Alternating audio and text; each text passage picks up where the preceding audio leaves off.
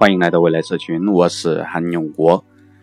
呃，今天呢，我们就把周末直播的内容呢，一口气把它总结完吧。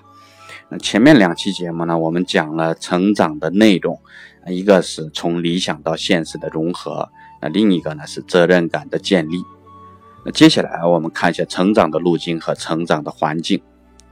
那成长的路径呢，其实前面说的差不多了，就是以发现问题为初衷，解决问题为目标。那逐渐逐渐的提升自己的认知，并修炼自己的内心。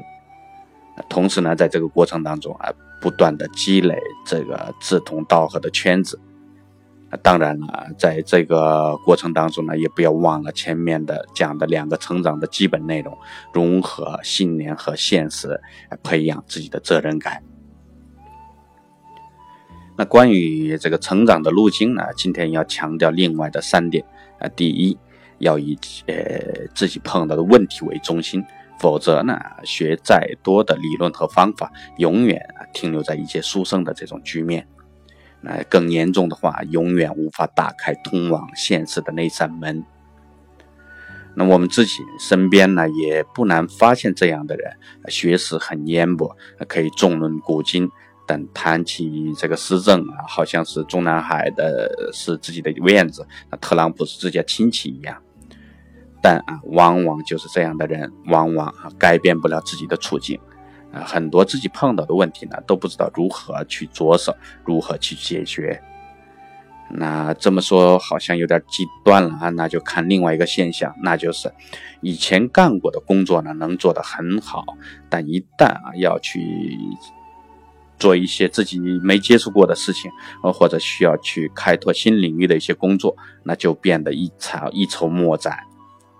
可以说这也是一个比较常见的现象了，啊，也就是解决问题呢，仅仅是要靠经验一些不成型的方法，而不是啊更底层的基本的方法论，啊，所以只能呃呃善于解决老问题，而不善于解决新的问题。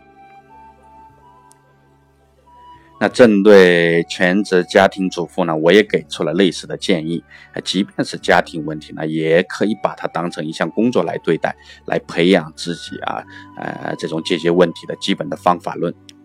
那一旦掌握了这种基本的解决问题的技能，那今后啊，任何一项新的工作上手起来，顶多就是一年的时间。那作为缓冲呢，也可以参加。在这种各种社会公益性活动，哪怕是一天几个小时，只要是以呃解决问题为中心，都会有成长有惊喜。那第二个要强调的事情呢，就是啊，积累人际圈子的基本方法就是为别人鼓掌，为别人付出。啊，不要想通过啊让自己变得更强、更有成就，想以此来吸引别人。更不要认为啊自己没有圈子是因为没有财富、没有权利，靠这些形成的圈子呢，也会啊随着这些东西的失去而烟消云散，伴随不了我们的一生，甚至连一次人生的一次跌宕起伏的考验都经受不了。这都是啊经历过来了才能明白的事情。啊靠利益而形成的圈子，也会因利益的崩溃而消失。啊，只有那些靠自己对别人的欣赏，啊，发自内心的为别人呃鼓掌，啊，靠真心的付出时间、付出精力，甚至付出信任来积累的圈子，才是一个啊真正牢固的圈子。那如果身边有这样的一些朋友愿意付出啊，真心付出真心的朋友，也请好好珍惜，哎，也也同样的付出自己的真心。那当然了啊，那些利益的手段、绑定手段啊，还是要学的。那也是解决问题的一个基本的方法嘛。只是这样的圈子啊，不要指望天长地久，你要心里有数。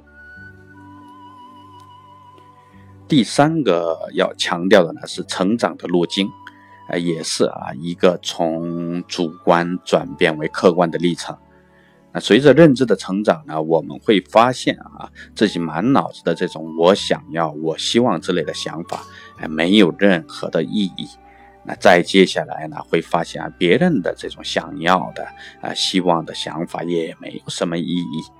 那人呢，也会慢慢的变得争论的事情少了，包容的事情越来越多了。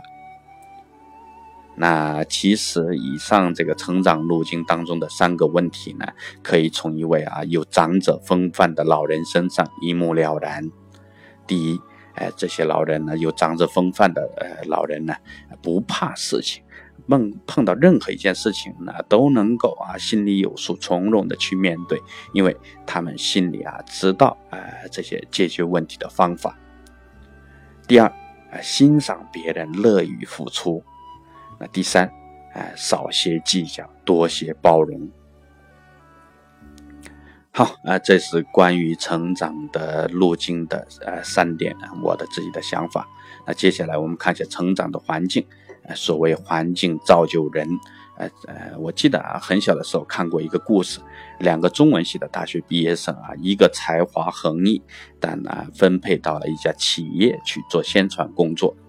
那另外一个呢，才智平庸啊，但是依靠这个家庭的关系，分配到了央视。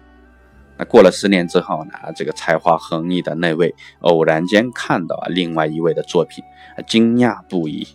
哎，都怀疑啊是不是那个曾经只曾经的那个自己认识的才智平庸的小家伙啊小伙伴。但是回过头来，这时候再看自己，不得不佩服人家，自己呢已经是连对方的基本的观点都跟不上了。可以说啊，那个年代啊，呃，是这种包分配的做法改变了很多人的发展历程。那么当下这个自由选择职业的年代啊，盲目选择啊，又改变了很多人的人生轨迹。所以说啊，在成长环境这个问题上，我简单整理了以下几个原则啊，供大家参考。第一，如果没有天生的这种解决问题的能力。呃，这这种强悍的认知能力，就不要啊轻易去创业，呃，最好呢先给自己五到十年的成长环境、成长期间，在不具备能力的情况下去创业啊，就如同一只绵羊跑到一群狼群当中去博得生存，那这不是开玩笑吗？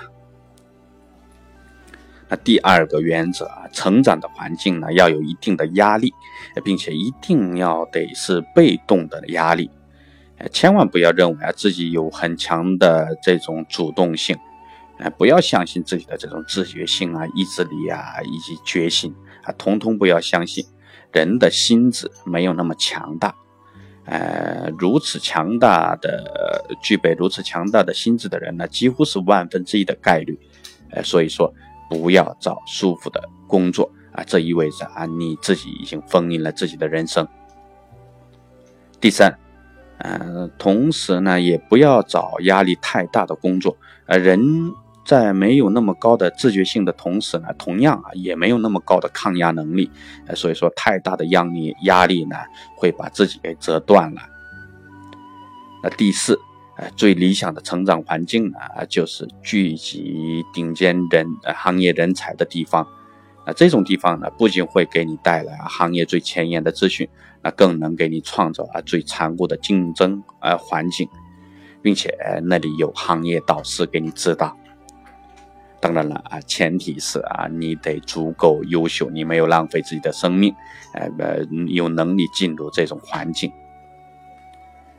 那第五个原则呢啊呃相反啊你要知道什么是最差的环境。也就是那些不需要思考的工作，千万不要去做。那这样的工作呢，也等于是啊，自己把自己的生命给封印住了。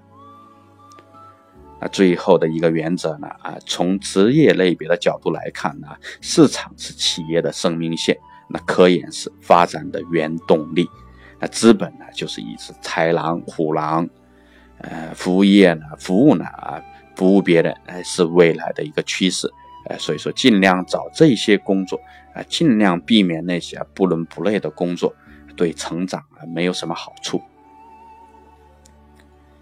那最后啊，再强调一下，不要把自己看得太高，这是一个极端；那也不要把自己啊看得太低，这是另外一个极端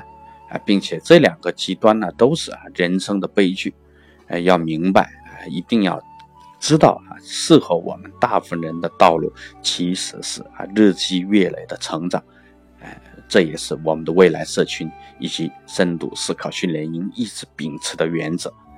好，呃，这个周末直播的内容到这一期为止啊，全部跟大家分享完了。那没有参加直播的人呢，也可以多听听这三期的节目。好，谢谢大家，欢迎订阅未来社群。